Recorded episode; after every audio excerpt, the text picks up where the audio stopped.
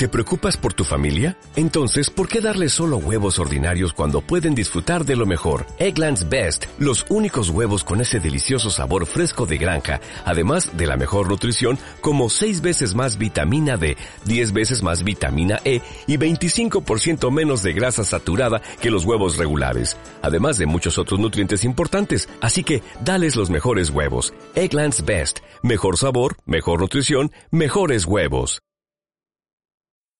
Are you, are you listening? Damn. ¿Qué pasa, bowlers? Bienvenidos a Massive Ball, tu podcast de opinión de la mejor liga de baloncesto del mundo, con vuestros hombres, Dr. J, el criminalista. ¡Hey, chavales! ¿Qué pasa? Aquí estamos un sábado más, con otras auténticas locuras de hoy de Cuarto Oscuro. Y hoy está el auténtico asesino, el auténtico asesino de seguratas del Madison. Nuestro hombre, John Ball. Sí, me cago en la leche. Ya lo que nos faltaba cuando parecía que íbamos bien. Toma, así. ¿Tú quién eres? Solo mido 2.20 y he ganado pues 300.000 partidos aquí. Pati. Yo creo que era- se creía que era el padre de Vinicius en el Madison. Yo creo que tenía que dar una prueba peneal o algo, porque vamos. Eh, y como siempre, con mi hombre de Turis. ¿Sí? Sí, sí, sí. Sí, estamos aquí los tres, eh, el Big Three de los crímenes de esa calle Laurel, eh, a la que acudí anoche y espero que no se note mucho la grabación de este episodio. ¿Acudiste? Eh, y sí, un poquito ya habéis comentado, eh, muchos lo habíais pedido, la gente lo aclamaba, la gente me paraba por las calles diciendo, ¿cuándo habrá cuarto oscuro de Dr. J? Diciendo tú quién eres. Oye, oye, Turis, eh, se te tienen los ojitos un poco como Gia de Smith hoy, ¿eh? sí, sí, sí. Sí, me acabo de poner las lentillas, llevan 32 días y lo recomendable son 30. Para los que ¿eh? estáis escuchando el podcast, eh, podéis re- recordar que estamos haciendo también directo en YouTube, así que podéis chequearos el vídeo que subirá John Ball de cómo están los ojos de The Tourist. Te bebiste, cuarto hasta el oscuro. líquido, te, te- te bebiste hasta el líquido de las lentillas anoche. ¿eh? Eh, puede ser, por eso hoy agüita. Eh, tendremos cuarto oscuro en esa segunda parte del episodio. Veremos qué personaje o personajes, eh, creo que viene cargadito, nos traerá Sí, Dr. J. Y comentaremos eh, el incidente de Patty Wynn en el Madison Square Garden. Y por supuesto hablaremos también de la lesión de Joel Embiid. Ah. Es posible que se haya acabado la temporada de los Sixers, eh, el proceso se vuelve a joder o no. Veremos a ver, eh, pendientes de pruebas médicas y, y ver eh, qué es, cómo se queda la conferencia este prácticamente, porque es una de las noticias que puede cambiar eh, por lo menos la mitad de la liga, una, una de las conferencias. ¿Cómo veis el eh, programa de hoy? Yo estoy cachondo. ¿Sí? Sí, Pues sí. venga, yo también. por Y arrancar, por supuesto, por arrancar con el tema de Embiid, eh, si se, se- o sea, se pronostica la lesión grave que, que todo parece que, que va a ocurrir, creo que es una triste noticia para la NBA, porque al final, al fin y al cabo era un candidato al MVP, estaba jugando su mejor año y los Sixers eran, parece, el equipo junto a los Bucks que podían competir un poquito a los Brooklyn Nets. Entonces, eh, como Embiid se lesione para larga duración, eh, la NBA va a estar un poquito más triste. Por supuesto, tendremos también preguntitas. Se os habéis dejado en ese apartado comunidad de Evox. tenéis vuestro minuto de gloria con esas preguntas que nos habéis querido dejar. Eh, hay bastante del tema Kevin Durant, eh, que tocasteis el otro día en el directo. Eh, John Ball conjunto a Big O. Eh, la gente está calentita con los rankings históricos y demás, así que nos mojaremos luego. Eh, ¿Le vamos dando? Vamos a empezar porque me parece a mí que se nos va a ir de las manos. Bueno, pues ya sabéis que cuando las noches de NBA se hacen largas y oscuras, siempre tendréis eh, Massive Ball para pasar un buen rato. Comenzamos. A three wins the series. It's Lillard. He got the shot off. Lillard down! And the Blazers win the series for the first time in 14 years. Double teamed on the drive in for the left, gets chased into the corner, comes right back. Oh, through the foul. Wow. There's a poster play, folks. They do have a timeout. Decide not to use it. Curry, way downtown. Bang! Bang! Oh, what a shot from Curry! The brilliant shooting of Stephen Curry continues. Iguodala to Curry, back to Iguodala, up for the layup. Oh, blocked by James. LeBron James with the rejection. Cleveland, this is for you. Oh.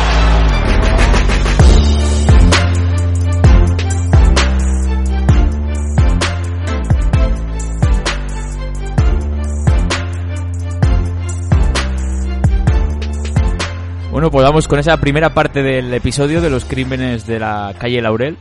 Eh, recordando que se cumple ya una semana que tenéis eh, episodio diario del podcast. Eh, espero que os haya gustado tanto la, eh, los episodios cortitos que hemos introducido en esos tres días que había descanso, eh, esas clases de historia de, de Mario, el historiador, que supongo que vosotros, eh, eh, John Ball, Doctor Lee, escucharíais y, y os traería buenos recuerdos, ¿no? Esos nicks de Carmelo Anthony.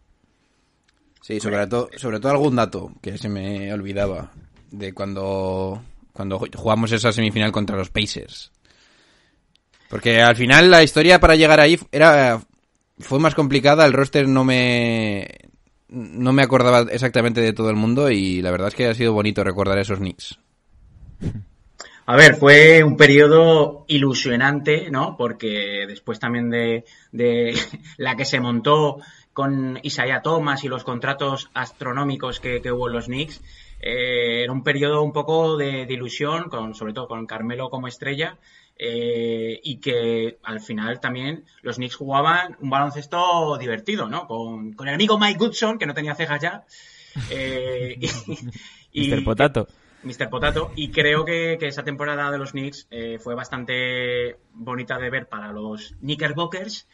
Pero claro, duró poco la alegría. A, mí- Entonces, a mí me gustó mucho y me pareció muy interesante recordar de dónde venía Carmelo Anthony para hacer esa temporada. Porque venía del Mundial, de sacársela realmente, de ser el sexto hombre y de meter esos triples. de ser el padre de y- Nigeria ese, esa- Sí, ese sí. día. ¿eh? Sí, sí. Y eso estuvo eh, interesante volver a recordar, ¿eh? Porque te encajan un poquito más la- las piezas. Quizás ese mundial y en la siguiente temporada de Carmelo Anthony fueron las mejores de su carrera.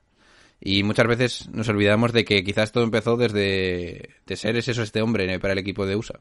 Y de que también, a partir de esa época, no te voy a decir que fue Carmelo Anthony de los primeros que empezó a hacer ese modelo de juego de falso pivot, pero quizás tiene su importancia en la historia de, y en su y en la forma de jugar actual, Carmelo Anthony. Gracias a ese mundial y a, esa, y a esos triples que metió durante toda la temporada jugando de cuatro. Sí, y al final, y al final el, el amor que tenía por la ciudad de Nueva York, eh, creo que fue el Carmelo Anthony más comprometido, ¿no? Eh, que, que jamás hayamos visto. Porque en Denver Nuggets era el líder, pero era un jugador que iba a meter puntos, a, obviamente eh, hizo que Denver también despegara, llegó a unas final, finales del oeste contra los Lakers, pero era un jugador en los Knicks que como el capitán, ¿no? El líder, el, como el Pat Ewing de la época, ya que hemos, lo hemos mencionado. Y bueno, me acuerdo de esa presentación con la canción de Puff Daddy, ¿eh? Coming Home. Y bueno, yo los pelos como escarpias. Y además de ese episodio de Mario, que tuvimos, si no recuerdo mal, el lunes, eh, tuvimos también el episodio de Julián. Nos va a ir trayendo jovencitos, eh, ese niños, niños, futuro, futuro. Y ha empezado por un equipo que está disfrutando mucho desde la lesión de Christian Wood. 15 derrotas consecutivas de los Houston Rockets. Eh, ya ha comenzado a entrenar Christian Wood, veremos si es eh, eh, el cambio que necesitan. Pero nos trajo la historia de Jason eh, Tate, Jasean Tate, Gracias que hay tomate. El Hasean, ¿eh? Jasean. Jasean. Eh, y entonces irá trayendo esos eh, jovencitos. Podéis dejarle los eh, prospects eh, que más os gusten. Irá trayendo jugadores de NCAA, que no sé ni qué significan las siglas. Eh, irá trayendo gente ¿Cómo que de no? college y universidades. Un experto, ¿eh? El de Turis. Bueno. Oye, vamos al lío ya, que yo quiero hablar aquí de, de lo que hay que ¿Sí? hablar. Vamos. Sí, sí, sí. ¿Quieres empezar por los Knicks? ¿O quieres empezar por Hombre, los yo creo, Sixers? que, yo creo que hay que empezar con los Sixers, realmente. Deberíamos empezar por Joel Embiid. Bueno, Sí, pues eh, para que no sepáis, entiendo que todos lo habéis visto la jugada. Fue a coger... eh, eh, no, fue a machacar. Y Fue al caer machacar. su, machacar su no, pierna machacó. izquierda... Bien, bien. Machacó la rodilla. Eh, al caer su pierna izquierda hizo una hiperextensión, eh, no soy médico, eh, y cayó al suelo. Eh, está pendiente de realizar más pruebas que determinen el alcance de la lesión, pero pinta muy grave la cosa. ¿Cómo veis esto? ¿Creéis que se acaba la temporada de los Sixers? ¿Se acaba el proceso? Eh, ¿Es parte más de la leyenda de Doc Rivers y, su mala suerte o sus remontadas y, no? ¿O, o será un susto muy grave, pero con la esperanza de que se recupere y pueda llegar a, de cara a playoffs, por ejemplo. Es lo que he hablado antes. Eh, yo creo que Embiid estaba siendo el mejor jugador de Filadelfia, candidato a MVP. Eh, Filadelfia está ahí por algo.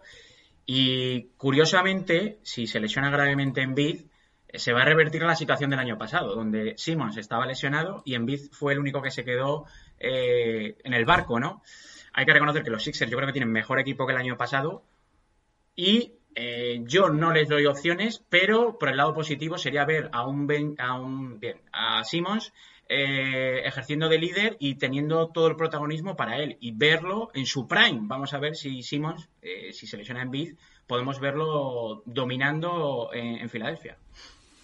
Estamos viendo ahora la lesión en, en directo, bueno, en directo, en YouTube. Y, a ver, me he estado viendo a nuestro médico particular en, en YouTube, que todo el mundo lo conoce, y me, me he puesto un, a entender un poquito la lesión. Lo que da quizá alguna esperanza en este en esta lesión es que no hay rotación interna o externa a la hora de caer, o no mucha. Lo que sí que hay son más de 30 grados en hiperextensión de rodilla, que eso es eh, gravísimo y que es a partir de esos grados donde la lesión puede ser muy gorda, ¿no? Entonces, bueno, ¿qué pasa? Que Joel Embiid hace un mate, cae con la rodilla totalmente extendida, que lo normal es caer con un poquito de flexión de rodilla, porque si no, evidentemente no puedes absorber el golpe, y toda la rodilla se va para atrás, porque su cuerpo está echado hacia adelante. Entonces ya, ahí todo, puedes poner en juego todos los músculos posteriores de la rodilla, el popliteo, los gemelos, eh, el menisco exterior, eh, exterior, la parte posterior. Y claro, en principio los cruzados no deberían... O sea, claro, los cruzados se ponen en tensión, pero si no hay rotación los cruzados no sufren mucho. Y entonces eso es lo único que puede, en lo que podemos agarrarnos para que Embiid pueda volver esta temporada. Yo personalmente creo que va a haber un esguince de cruzados y no va a haber rotura de cruzados. Pero claro, va a haber una contusión de ósea, va a haber un menisco probablemente roto y vete tú a saber si los gemelos y el popliteo no están reventados. Y claro... Pero pare parece casi que la temporada regular ha terminado, ¿no? Pues si es lo más leve. Sí, lo más leve yo creo que van a ser tres meses. Y, y, sería, vamos, que a Filadelfia le tocaran tres primeras rondas del draft. Eh, porque, vamos, es, con ese gesto antinatural para el cuerpo, es lo, lo, lógico es eso, que un ligamento se vaya a tomar por saco. Y siendo un jugador tan pesado como es, que no es un jugador, quizá un base, ¿no? Que quizás son un poquito más de goma, elásticos. Mala pinta para Embiid, mala pinta.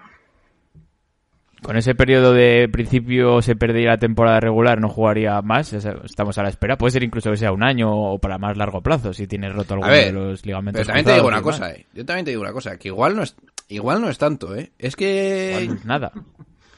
Algo va a ser, evidentemente, pero que igual o sea, sería, no es tanto, eh. Porque también sería... sale andando... A ver, que puede ser que haya sido de goma, ¿no? El, el, o le haya, incluso el ligamento le haya amortiguado, ¿no? En ese gesto, pero mala pinta porque sí, podía apoyar, pero hemos visto muchos jugadores con el ligamento roto que incluso a Clay Thompson, de hecho, yeah, eh, pero... jugando tres minutos con el. Con pero el Clay Thompson, la rotura de cruzado de, de, Thompson fue claramente un desplazamiento lateral de la rodilla. Este no ha sido lateral, esto ha sido en hiperextensión. Vamos a ver, no sé. Yo, yo no soy Yo creo, yo creo realmente que no va a haber un cruzado roto. De, os lo juro, ¿eh? Yo creo que no va a haber. Y si no hay. Ojalá, ojalá. O sea. Puede volver. Ojalá porque. Porque, a ver, yo quiero que, que Embiid acabe el buen año que por fin estaba haciendo y sea eh, Filadelfia una franquicia, por lo menos, que pueda competir en el este con, con Brooklyn y, y Milwaukee. ¿Sabe, ¿Sabes lo que. ¿Sabes el problema que quizás es más grave? Embiid creo que tuvo ya una, una operación de menisco, ¿no? Y si es en la rodilla que se ha lesionado, cuando haces una, una, una hiperextensión, eh, hay un músculo que se llama popliteo que real que digamos que influye mucho en la irrigación del menisco. Si ese si es... famoso filósofo. Popliteo externo. ¿eh? bueno, si, si eso se ha roto o ya no funciona bien, cualquier lesión que tengas en el menisco a partir de ahora va a ser horrible para recuperar. Y entonces ya eso sí que puede marcar mucho la carrera de Joel Embiid. Eh, el problema. Así que bueno, sí, ahí lo dejamos. Embiid... Sí que de perderse, porque hay que esperar, ¿no? Eh, me gustó que fue el partido que más destaqué yo en esos eh, mini podcasts individuales que estamos haciendo. Eh, yo destaqué la noche, de, creo, si no me equivoco, del miércoles a las 12 de la noche en España, ese Milwaukee Bucks, Philadelphia 76ers, eh, creo que era el partido más masivo de la semana. Eh, obviamente sin Joel Embiid pierde gran interés ese, ese duelo. Así que veremos si está agafado ese nuevo apartado de los mini podcasts con The Tourist. Y obviamente, si Joel Embiid se pierde lo que resta de temporada, por lo menos de temporada regular, creo que se descarta de la lucha por el MVP, ¿no? Porque al final son tres meses y en Sí. esa carrera final, donde va a haber mayor promoción de clasificados, pues imaginemos que Lakers queda primero superando a los Utah Jazz, o incluso esa campaña que pueden hacer los Utah Jazz que tenga una temporada acorde a lo que han estado haciendo hasta ahora. E incluso Brooklyn Nets, que con Harden o Kevin Durant tengan Eh, se posicionen Os pregunto directamente, ¿vosotros veis a James Harden siendo MVP? A mí me parece una Sí. ¿En serio? Sí, para mí es el MVP tapado. Es decir, Eh, estáis locos. eh, Estáis no, locos. no, o sea, yo lo, o sea, yo pensaba que sus prestaciones en Brooklyn iban a ser eh, peores, porque obviamente comparte vestuario con, Estáis con locos. y Irving. También hay que decir, también hay que decir, también hay que decir que no han jugado los tres juntos muchos partidos. Al final, Harden ha tenido que ser el líder de Brooklyn cuando ha faltado Irving y, y Durant, y ahora con Irving también eh, está haciendo buenos números, pero hay que verlo cuando estén los tres, incluso si, con Blake Griffin si le da por meter puntos ahora también. Pero para mí eh, puede ser el tapado del MVP. Dicho esto, yo sigo dándole el MVP a LeBron James, porque para mí es que lo de LeBron James cada año es una auténtica salvajada. Yo creo que yo, que yo creo que LeBron James ya eh, pensaba pensaba preguntároslo directamente. La lesión de Embiid, una de las consecuencias es que LeBron James es claramente el MVP para mí, ¿eh? Claramente. Yo no lo tengo Hombre, tan claro, sí que doy claro. opciones a, a Harden. Yo no le doy a pasa que Sí, sí, claramente no lo veo. Yo creo que este año va a estar bastante disputado el MVP. Si Estáis años, locos. eh, si otros años ha habido debate entre dos jugadores, este año eh, podemos hablar de Donovan Mitchell, que al final eh, su mérito tiene. ¿no? Mitchell no lo gana ni de coña. Va, pero bueno, eh, tiene que estar ahí. Eh, hay que hablar de Jokic, que la temporada de Jokic también está siendo brutal. Y ¿Por qué obviamente nadie dice nada de Demian Lillard? Os voy a reventar la cabeza, ¿eh? Sí, sí, no, y, y obviamente Anteto y Lilar también. Anteto. está- Hombre, Anteto, por los números que hace y porque los Bucks siempre están, tiene que estar siempre entre los cinco primeros al candidatos a. MVP. Este año no lo va a ganar, porque ya el año pasado, ya, yo creo que ya eh, se pasaron, ¿no? Dándole el segundo MVP.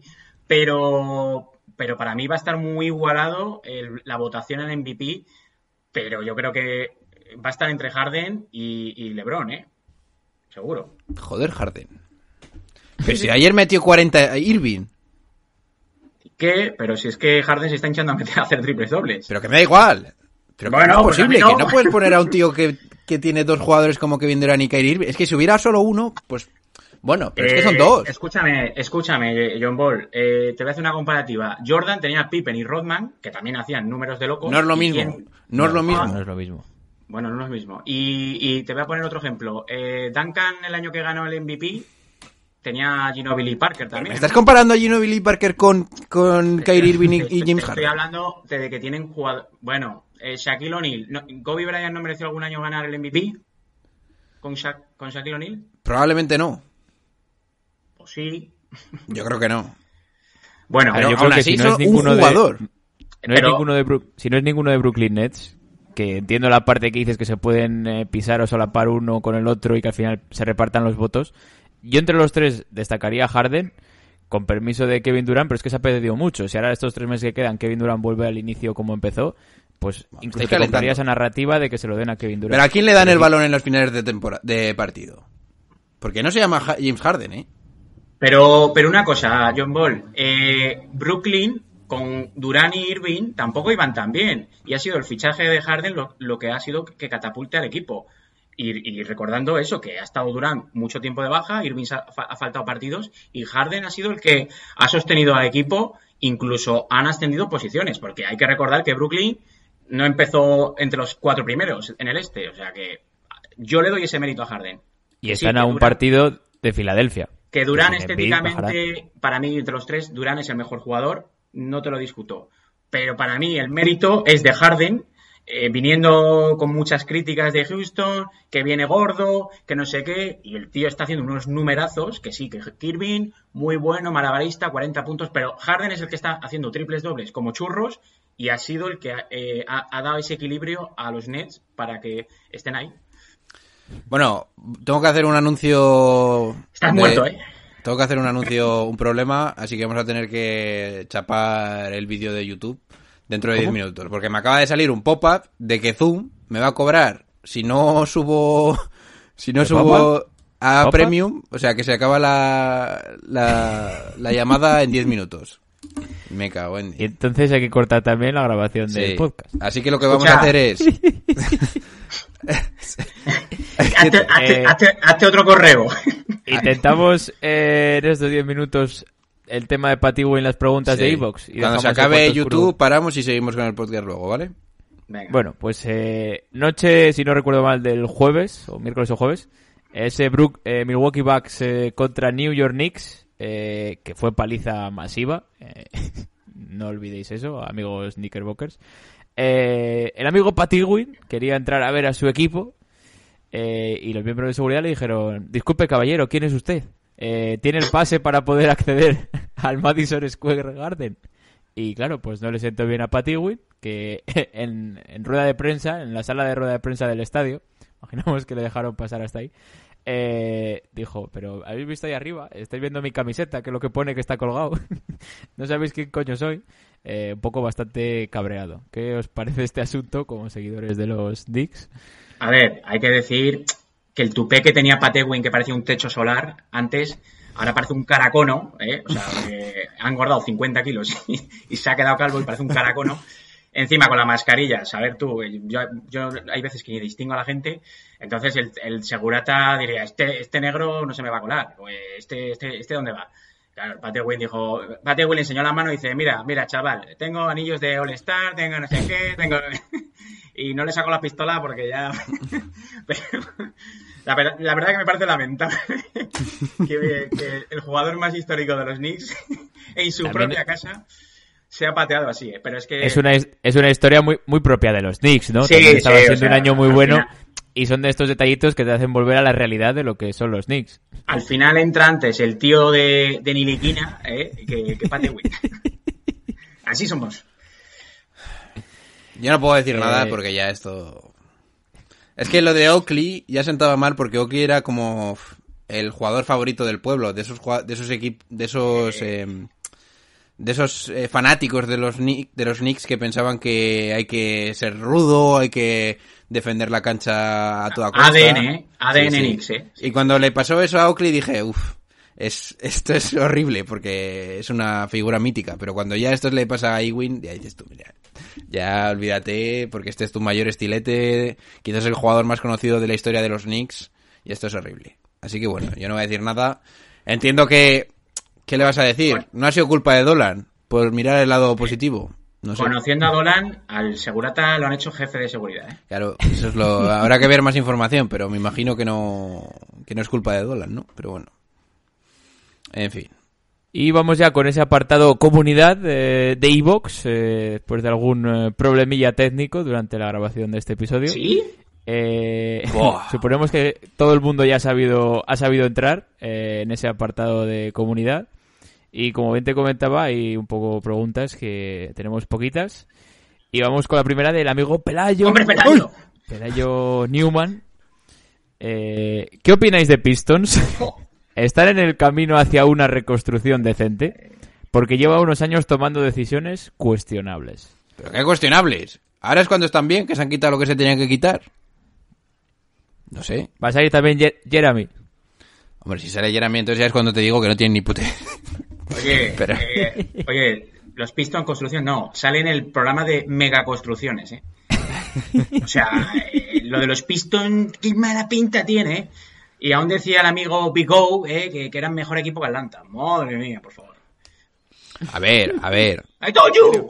Ya- yo creo, yo creo que los Pistons, eh, suponiendo que vayan a conseguir una buena ronda de draft, no están tan mal. Están bien. Pasa que este año, este año va a dar mucho asco verle y está dando. Ya está, no pasa nada. Pero ahora tienes en principio, tres o un par, bueno, dos rookies buenos sobre los que construir. Tienes a Jeremy Grant y el año que viene te viene otro rookie. Yo creo que no está tan mal. pero ¿Sabes qué, ¿Sabes qué molaría John Ball y de Tunis? Que Minnesota traspasara a Detroit todos sus jugadores a cambio de los de Detroit. A, ver, a ver si la camiseta del entrenador... Claro, a ver si, a ver si cambiando de conferencia eh, alguno de las dos franquicias espabilaban. Madre mía. Lo de Minnesota también. Vamos con la, con la- Yo mandaría mucho ánimo a todos los seguidores de los Pistons y ya que has mencionado también de los Timberwolves, Sí, sí. la verdad. Saludo. Eh, la siguiente pregunta, amigo Alex eh, Serrano 39. Oh, Serrano. Eh, nos pide que nos mojemos eh, ya- un ya lo poquito. estoy. ¿Dónde van a caer los jugadores que ahora mismo están libres? Y da una serie de nombres. El primero es eh, Cousins. ¿Dónde lo veis que pueda caer? en Filadelfia, ahora. Sí, pues... Bien, bien tirada, ¿eh? O, o- bueno, Filadelfia, si se lesiona en B, tendría que, que all-in a Drummond, ¿eh? Hmm. Pero all-in. Y... Porque no me veo a Dwight Howard de titular jugando. A ver, no lo haría mal, pero obviamente no. Cousins, yo creo que no va a tener ninguna oferta. No sé Yo- por a qué ver. Yo también, yo también estoy por pensar eso, ¿eh? No sé yo qué va a acabar, acabar pasando con Cousins, porque el problema con Cousins es en plan, es un tío que no te fías mucho de que vaya a tener la cabeza bien, porque entiendo que quiera seguir demostrando que pertenece a la liga casi, o que ya, o que sigue siendo un buen jugador en la liga, y la realidad es que no sé si va a volver jamás a hacerlo. Entonces es un problema interno de vestuario que no sé yo si te quieres meter. Y aparte que no es un jugador que digamos se haya adaptado a ese rol. O sea, Cousins se cree todavía que es el jugador estrella de Sacramento. Y encima, eh, cuando no le salen bien las cosas, eh, o lo echan, o, o mete mierda en el vestuario. Entonces, eh, para un equipo contender, mm, mala pinta. Hombre, lo bueno, más- lo bueno de Cousins es que no se ha lesionado esta temporada, ¿no? Ya. Pues espérate.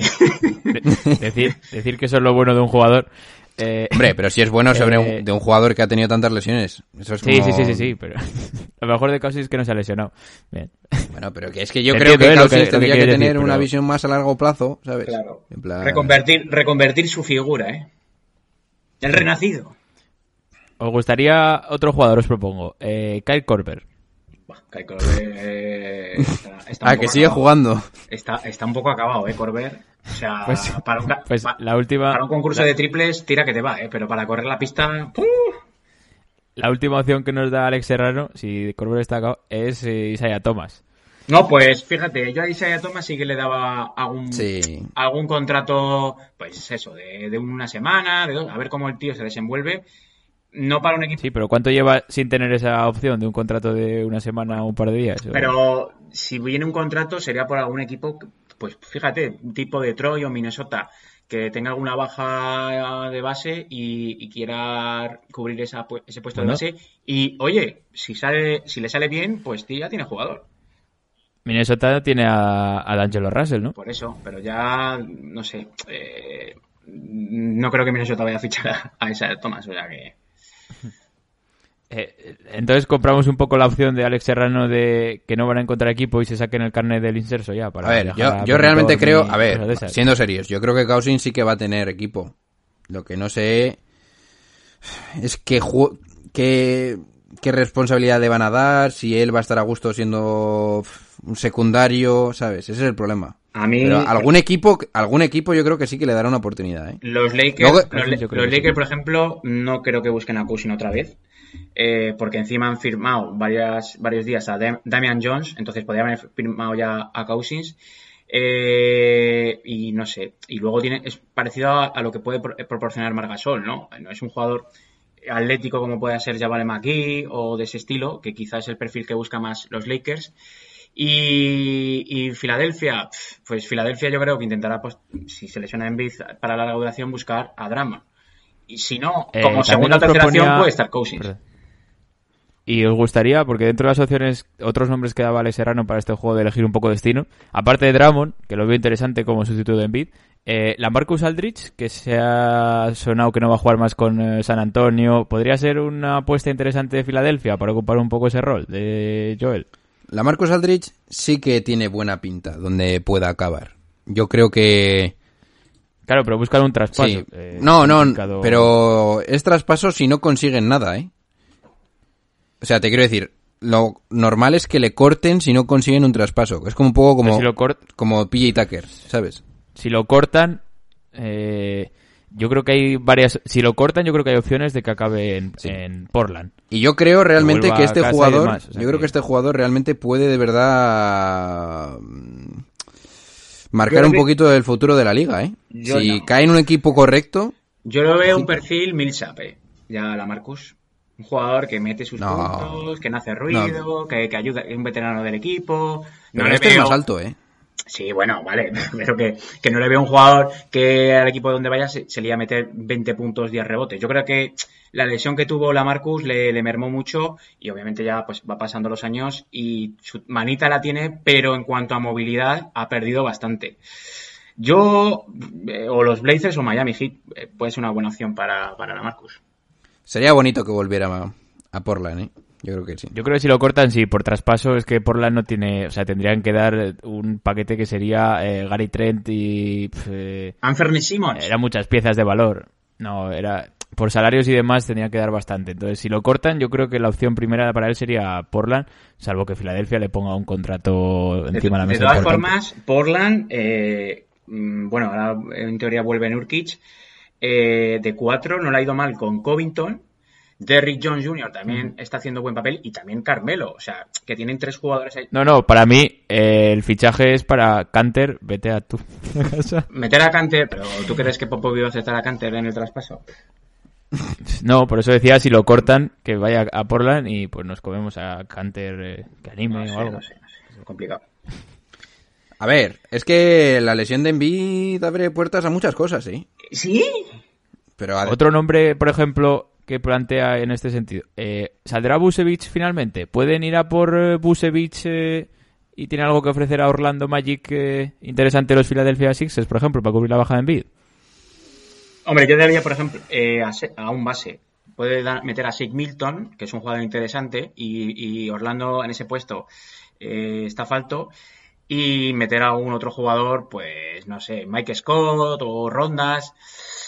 Me extraña, me extrañaría mucho que Orlando aceptara eso. Porque yo creo que también Boston va a intentar pujar fuerte por Bucevic. Pero yo no veo a Busevich. Yo no veo a Busevich yéndose de Orlando porque lo que sale de esa, de esa franquicia es que o le das un precio rollo Harden o no va a salir, ¿eh? Y también entiendo que si eres Orlando, yo qué sé, yo creo que me intentaría quitar antes, mucho antes a Aaron Gordon y si me apuras y quieres y quieres a- alguna pieza o alguna primera ronda del siguiente draft interesante, puedes intentar dar a, a Terrence Ross, que me imagino que sí que tendrá bastante mercado y me parece que Ross puede ser una pieza muy importante en cualquier contender, ¿eh? Es una especie de, de, Lu- de nuevo Lou Williams y Sí. creo con menos limitaciones defensivas. La verdad que Orlando es que ha tenido mala suerte en el sentido de que tiene a Mo Bamba, a Jonathan Isaac lesionado y Aaron Gordon también ya eh, con varias lesiones. Entonces, al final, eh, Bucevic es su, su jugador estrella y jugador importante. Y claro, traspasarlo por medianías y tener a los otros tres de lastre, complicado. ¿Cuánto le queda a Bucevic de contrato? Dos años. Dos años. Dos años. Ah, Está complicado que salga, salga barato para cualquier equipo. Vamos, yo estoy con John Ball Ah, ah. que, que, que yo no lo regalaría así como así. Vamos con la siguiente, presidente Benson. ¡Hombre! Benson. Eso, eso es un champú, ¿no? En la línea un poco que apuntabas, eh, Dr. J, eh, si vemos eh, que sea un buen fit eh, la Marcus Aldrich, eh, que tú has comentado en Miami Sí, sí, sí, sí. Eh, él, él dice que obviamente crees tiene que sí? ser, eh, que lo corten. sí. Hombre, un veterano del Vietnam, ¿eh? Ahí con Iguodala y... hombre, yo creo que Yo no lo encajaría, encajaría... Es el típico jugador que encaja en un equipo como los Heat. Yo no lo veo. Yo no Escúchame, yo prefiero, o o sea, eh, mil veces a la Marcus Aldrich que al pelos este, ¿cómo se llama? Olinik. Pero de- vamos, de lejos, ¿eh? Y Hombre, bueno, al- y, y hay que contar ver. que Meyers Leonard, yo creo que tampoco va a volver a jugar los. No, ese Meyers Leonard al final le, impusieron la multa, pero Y Bueno, sube, bueno, yo creo. bueno, bueno, bueno. Ese no, yo creo que con Pat Riley no vuelve. Además que Pat Riley es mucho de haces esto, olvídate. Sí, sí, sí. Y Sauber, ¿eh? Y el dueño de Miami es judío. Eso no lo sabía. Y Julio está por ahí también, ¿eh? Sí, sí, Sí, sí. Entonces, pues yo creo que lo tiene complicado. Vamos con la siguiente, amigo José. Hombre, José, ¿qué tal? José Vinovo. Eh, ¿Qué hará Kawhi Leonard a final de temporada? Ir a un club de striptease. Te voy a decir, irse de vacaciones. Hombre, yo creo que quedarse, ¿no? Yo creo que Tiene que a seguir, ¿no? seguir, En, a seguir, en Clippers. Sí, sí, sí, va a seguir, va a seguir. No veo ninguna franquicia mm, que pueda... A ver, si yo no, no es por dejar de pensar mal en él, que lo puedo hacer, pero... O sea, en plan de que se vaya a ir a otro equipo, o sea, en plan y dejaran, colga, dejaran colgados a todos a los Clippers a- de forma brutal, pero la que ha armado por llegar a Los Ángeles, no creo que... y lo que ha, le arras- per- y lo que ha arrastrado, y lo que ha arrastrado también. Sí, sí, la que ha armado para llegar a Los Ángeles te da a entender que este hombre de verdad quiere estar ahí, pase lo que pase. Por eso pienso que eso es más que agua de borrajas, lo que si alguien le coloca en otro equipo. Qué rico.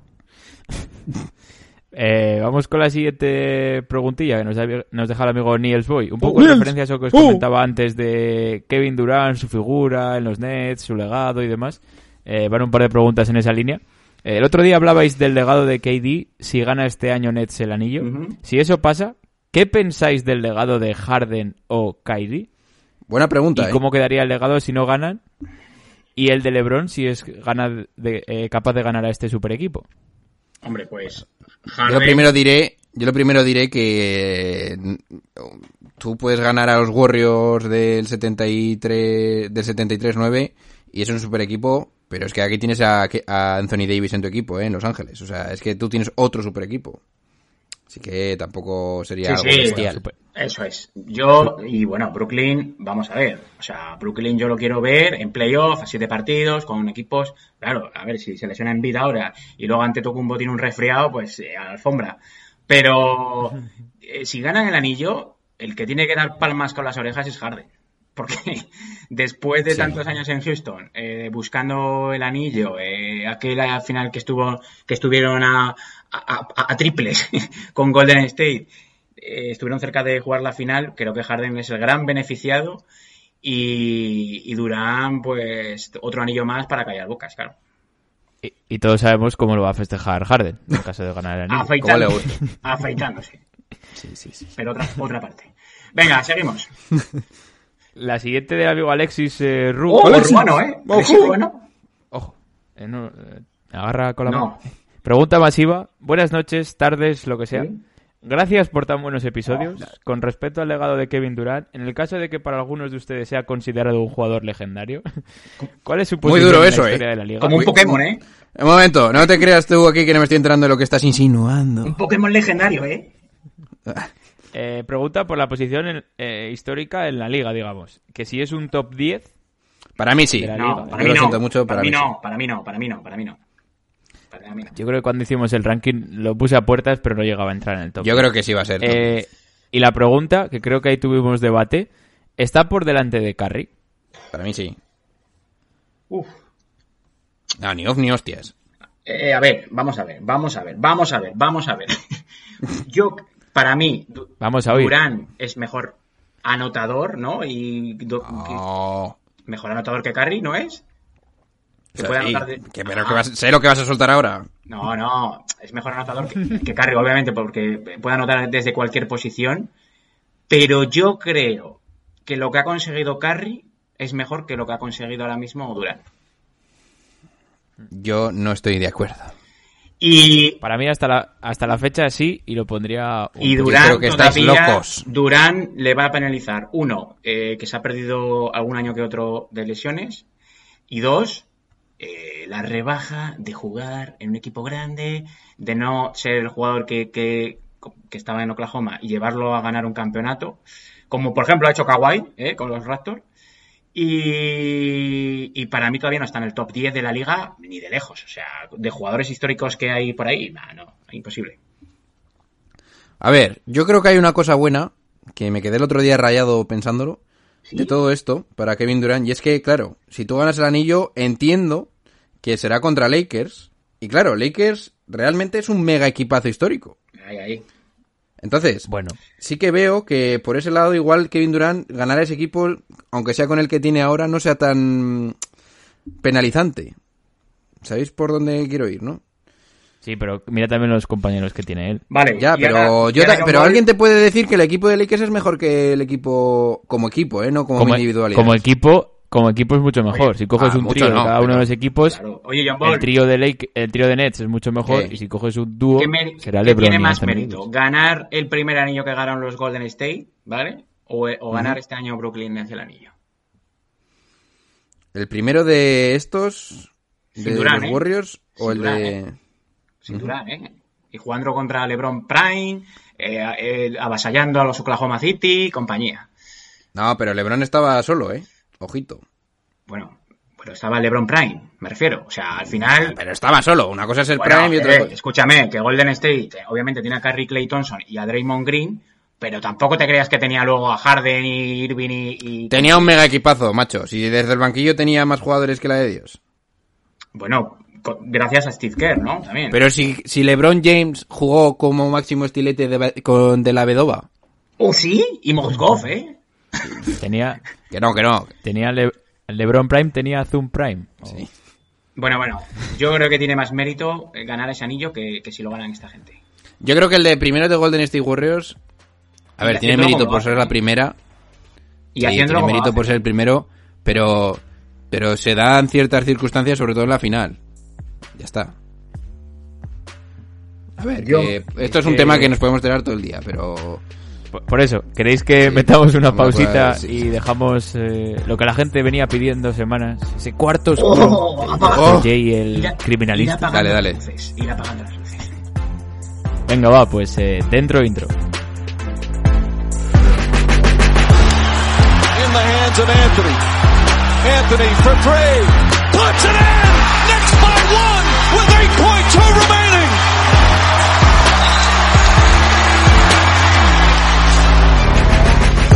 Seventeen. All right, here is Vince Carter with his first shot. Let's go home! Let's go home, ladies and gentlemen! Let's go home! James catches, puts up the three. Won't go. Rebound Bosch. Back out to Allen.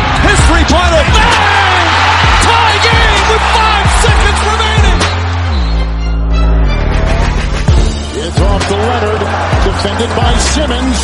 Is this the dagger?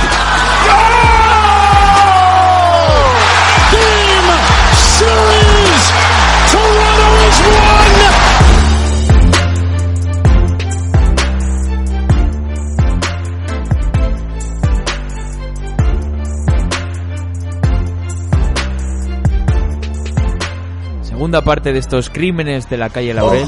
Eh, Dr. J, Oh. el criminalista. Cuarto oscuro. El micro es todo tuyo. Bueno, pues ya ha llegado el día. Bueno, pues adiós. Sí, buenas noches. Ha llegado el día, lo que deseaba la gente, sí, el barro, sí. Sí. He, estado, he estado cotejando información semanas. Coteja, sí, sí, coteja. Con, con- con la luz de la, de la mesita encendida, buscando, No te, buscando huellas. no, no te cargaba la Wikipedia. No me cargaba la Wikipedia. Eh, entonces, eh, buscando y buceando en las redes, he encontrado que un compañero y, y gran aficionado de investigación como Jeff Benedict hizo un libro, hizo un libro hace unos años eh, de, de jugadores de la NBA que se pasaron los límites, ¿no? Dentro de, de la NBA. Entonces yo he hecho un pequeño remix de, de algunos jugadores que he encontrado que, están dentro del cuarto oscuro. Algunos incluso le hemos hecho ya algún programa. Y quería empezar con un jugador legendario, un bad boy, un base, un gran malabarista, que era Isaiah Thomas, no Isaiah Thomas, eh, no confundir con el super ratón, que eh, cuando era ejecutivo de los Knicks en 2006, eh, tuvo, equipo, tuvo alguna affair con Anucha, Anuch- Anucha Brown, eh, que era una empleada del Madison, y parece ser que Sia Thomas le dijo, le invitó un día al despacho y, y hubo un acuso sexual, pero, pero vamos, de órdago. Entonces, eh, Qué cabrón. mm, no voy a reproducir las frases que, que le debió de decir a la muchacha, pero imaginaosla, el tío era un sádico, un guarrete. Y eh, la, de- la empleada demandó a Isia Thomas y ojo, eh, ojo que se ven en curvas. El, triba- el tribunal falló en favor de Anucha y Isia Thomas tuvo que pagarle 11 millones de dólares por multas Wow. por, a- por acoso sexual, o sea, las- una multa, no sé si la, la más grande de la historia. Eso sí, el tío se libró de la cárcel, porque al final el que tiene dinero en Estados Unidos se salva. Pero sí, sí, el tío era un guarrete y le, le salió caro el tema. Pasamos a otro jugador mítico de los 90, número uno del draft por los Bucks, Glenn Robinson primero, de Big Dog, el perro grande. ¿eh? El primero siempre es el Pues mejor. bueno, ¿no? el, el- el dos veces eh, All-Star de la NBA, Glenn Robinson, eh, visitó borracho la casa, la casa de su ex, John Ta French, en Chicago. Y, y, bueno, eh, Glenn Robinson llevaba un cuadro de, de- de- vamos, de mierda encima. La- que, la que ni de. Turis, eh, un viernes y un sábado en, Eh, en- en la calle eh, Laurel. eh. Y el tío exigió a su ex eh, ver a su hija de forma furiosa. Y aunque la mujer estaba algo preocupada al principio porque Robinson mamporreaba la puerta, gritaba, le dejó entrar, ¿vale? ¿Qué pasó? Que Glenn Robinson no solo quería ver a su hija, se la quería llevar. Y el Madre tío empezó a pegar a su mujer, Joder. sacó el arma que tenía en, una, en un armario escondido y la mujer salió huyendo, corriendo por el barrio, eh, que me mata, que me mata, y el tío con la pistola en la mano. No eh, jodas. sí, sí. La mujer se refugió en casa de un vecino y finalmente la policía acudió y detuvieron a, a Glenn Robinson. Le cayeron varios, varios años de cárcel. eh, y bueno, eh, tío como un loco. O sea, esa escena debería ser dantesca. Pasamos con Jay Richardson, ¿eh? que, que hace poco fue jurado del concurso de mates. Eh, todos recordamos al bueno de Jason Richardson, que le encantaba volar, ¿no? Pero claro, el amigo Jason Richardson no solo volaba en, la- en las pistas, sino que volaba también por las carreteras. fue, a- fue, fue arrestado por exceso de velocidad y peligro en, en Arizona. Eh, en un en un tramo que tenía que ir a 35 millas por hora, el tío iba a 90 millas por hora. Que creo que... A mí dame en kilómetros, que si no, no me asustas. eh. Sí, creo, creo, que en creo que en datos es el doble, ¿no? O, eh, o no sé. Bueno, el- creo que es el doble o A ver. un poco más de, de lo que eh, le permitían. Pero bueno, lo mejor de todo es que Richardson llevaba en el asiento del pasajero a su hijo de tres años sin cinturón de seguridad. Me cago Eh, Iba a 140. 140, ¿no? O sea, Mm. un auténtico loco. Pero bueno, no solo... En un sitio, claro, espera un momento, que si no lo comparas, iba en un sitio Claro, de 50 en un sitio- a 140. Sí, sí, el tío eh, le cerraban Ahí el sí. mer- le cerraban el Mercadona y, Sí, y sí, tenía sí, que comprar los potitos del Eh, ahí sí. Pero decimos, bueno, Jay Richardson, bueno, pues alguna noche o algún día así de locura, ¿no? De velocidad. No, no. El tío en 2003 fue arrestado también por empujar a su novia contra la pared. Dicen eh, un testimonio de Jack Main, que es un periódico local de allí de, de Arizona, dice que lanzó con tanta fuerza a su mujer que golpeó a la, la cabeza a la mujer contra, en una pared del apartamento y hizo un agujero. Eh, dice Jason Richardson en la declaración que hizo a la policía que eh, era una autodefensa. O sea, imagínate. Sin los cojones. Richardson, Que era un bigardo musculado. eh, dice que el tío se autodefendía de, de la mujer. Bueno, le condenaron por un delito menor de violencia doméstica y eh, la NBA le suspendieron con tres partidos y una sentencia de libertad condicional de un año. Pasamos a otro jugador más mítico por, por sus locuras en la calle, que era Skip to My Lou, ¿eh? para los Oh. famosos de And One, Rafael Aston, ¿eh? que pasó por un montón de equipos, como, como eh, Houston, como Orlando, no sé en qué más equipos estuvo, los Knicks también estuvo, ¿no? Eh, John Ball, no me acuerdo. Raptors. Al, a- al grano. En 1997 fue acu- acusado por agredir a su vecina y a dos vecinos. Vaya calentada. La típica junta de vecinos Ah, que acaba un Sí, poco sí, regular. o sea, lo que De se rama. avecina, ¿no? Hay que abrir la... Había, había que titular lo que se avecina. Eh, Claro, hay que abrir la piscina, que no, que muy tendría pronto, que si con la cloro, que si- mujer. ¡El la cloro! mujer La mujer gritaría y los vecinos que pasaron allí salieron calientes. Fue sentenciado a dos meses, vecinos salieron a 12 meses calientes. de libertad condicional y, y lecciones de manejo de, de la ira, ¿eh? O sea, el tío iba a clases de manejo de la ira. Madre mía. Bueno, Que, que es lo, que es romper jarrones claro. y, y Está guay, ¿eh? hostias contra todo, ¿no? Rafael Aston, eh, con- con- se ma- no- la ira no la, no la manejaba, era del lado oscuro, como, como bien decimos, y el tío se saltó el programa dos veces y violó la libertad condicional. Bueno, eh, Sería guay que le hubiese pegado al profesor o profesora de la ira, ¿no? El que le enseñaba a controlar la ira. y, y bueno, diez años después, de- pues Rafael Aston dirían, bueno, el tío ha madurado, pues no, no ha madurado. Joder, ya estoy bien, ya me he curado. Dicen que tuvo un incidente de, en un bar eh, de graves eh, acusaciones donde supuestamente apuñaló a alguien en el cuello. Eh, no, se, no se esclarecieron los cargos y posteriormente se le retiraron los cargos. Alguno ¿A quién no le ha pasado le vez? pagaría Hostia, que- bajo mano, le diría, "Ah, métete, métete en la cárcel, yo sigo liándola. Y, y, bueno, sal- de esa salió el tío escaldado. Me Pasamos con... A ver, lo, lo bueno de, de acuchillar a alguien en el cuello es que difícilmente va a contarlo luego Sí, después, ¿no? claro, tío. O decir, sea, igual- si yo la cuchilló, luego se escondió. Dijo, pues, Pasamos a los dos últimos jugadores que ya han tenido un cuarto oscuro cada uno, pero hay que rememorar para los nuevos suscriptores y followers estos dos auténticos criminales. Uno es Michael Beasley, ¿eh?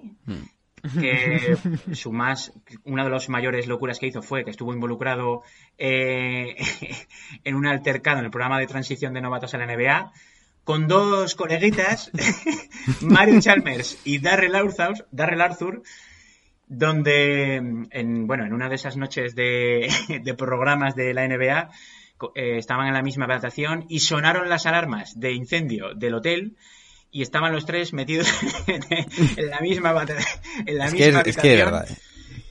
La policía entró en la habitación y olía a un olor que vamos, tóxico submarino. A, a marihuana quemada. Allí también había varias mujeres en la habitación, obviamente Oy, oy. hicieron el bonus track y Michael Beasley dice que no estaba cuando entró la policía porque dice que él negó cualquier participación, de hecho luego siguió en el, en el campamento, cooperó, bueno, el tío dijo, bueno, yo voy a cooperar un poquito, Claro. pero unas... dijo que eran la- Sí, sí, las típicas novatadas, ¿no? La fiesta de novatadas. pero el amigo, inicio el del amigo curso. Beasley se creía que iba a salir de rositas y semanas más tarde, cuando llega a Miami Heat, Pat Riley lo encerró en el despacho y le obligó a admitir a Beasley que huyó de la escena y fue multado, y fue multado con 50 mil dólares por la NBA. Sal- saltó por la ventana como esa fiesta mítica de carnaval Del de- Betis, ¿no? del Betis. Sí, de- algo haría. Pero Pat Riley, perro, perro viejo, ¿eh? Pero eh, Beasley dijo, bueno, van a pasar unos años a ver si nadie se da cuenta. Y en 2009, en Houston, eh, parece ser que le pillaron eh, con unas fotos, unas fotos en Twitter, ¿no? Donde Beasley mostraba un tatuaje, pero el contenido de la foto había más. En, en el fondo de la foto eh, había una bolsa llena de No marihuana.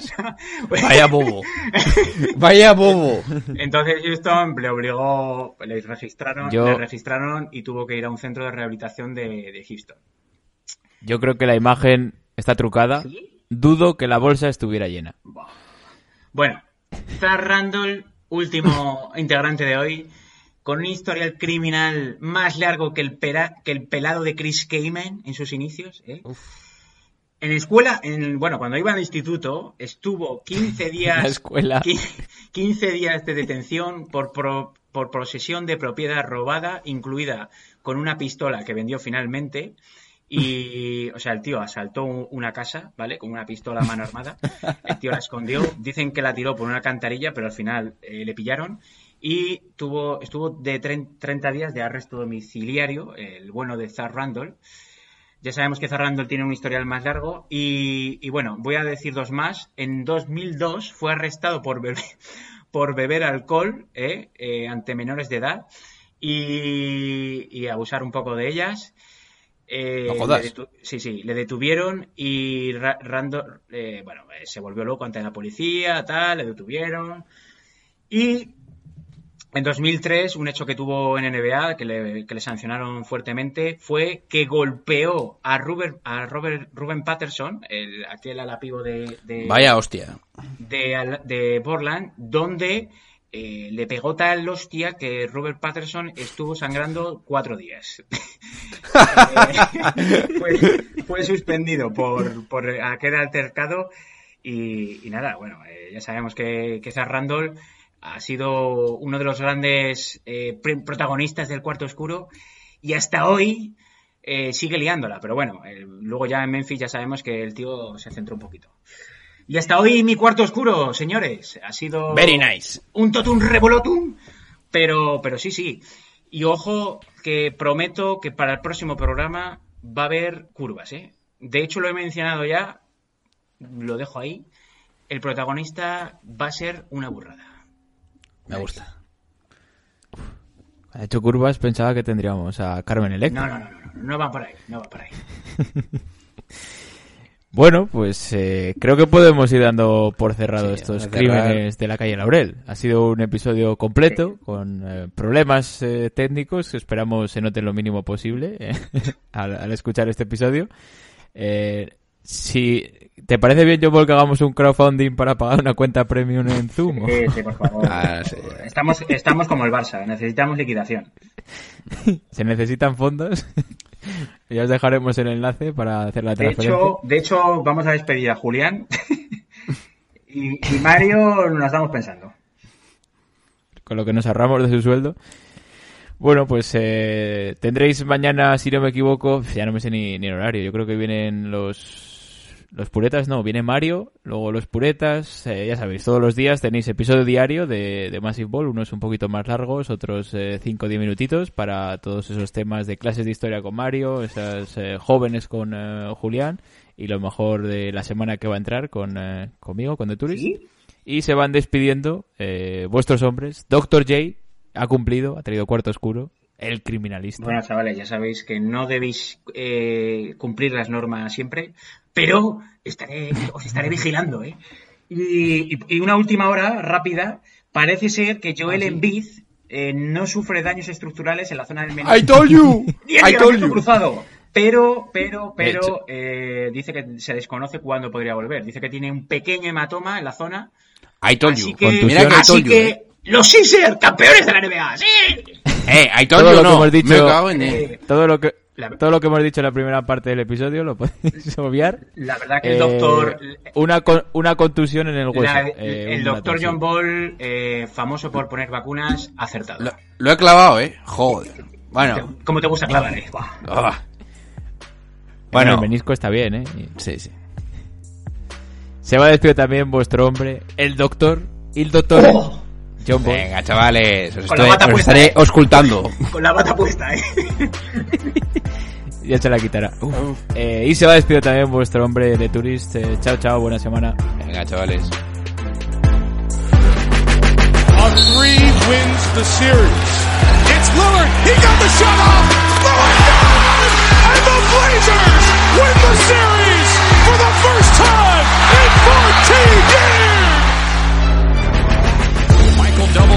The drive in for the left, gets chased into the corner, comes right back. Oh, you through the foul. Wow. There's a poster play, folks. They do have a timeout. Decide not to use it. Curry, way downtown. Bang!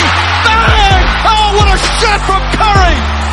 The brilliant shooting of Stephen Curry continues. Iguodala to Curry, back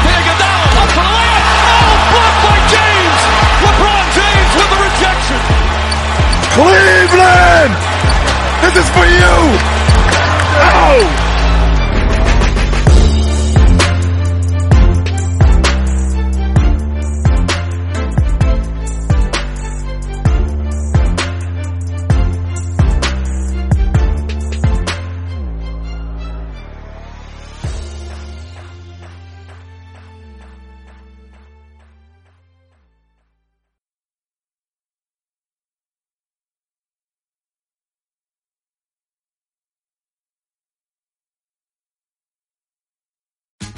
Tax day is coming. Oh, no.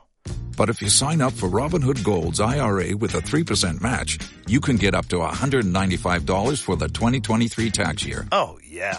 Sign up at Robinhood.com slash boost by tax day to get the biggest contribution match on the market. Subscription fees apply. Investing involves risk. 3% match requires gold for one year from first match. Must keep IRA for five years. Robinhood Financial LLC member SIPC.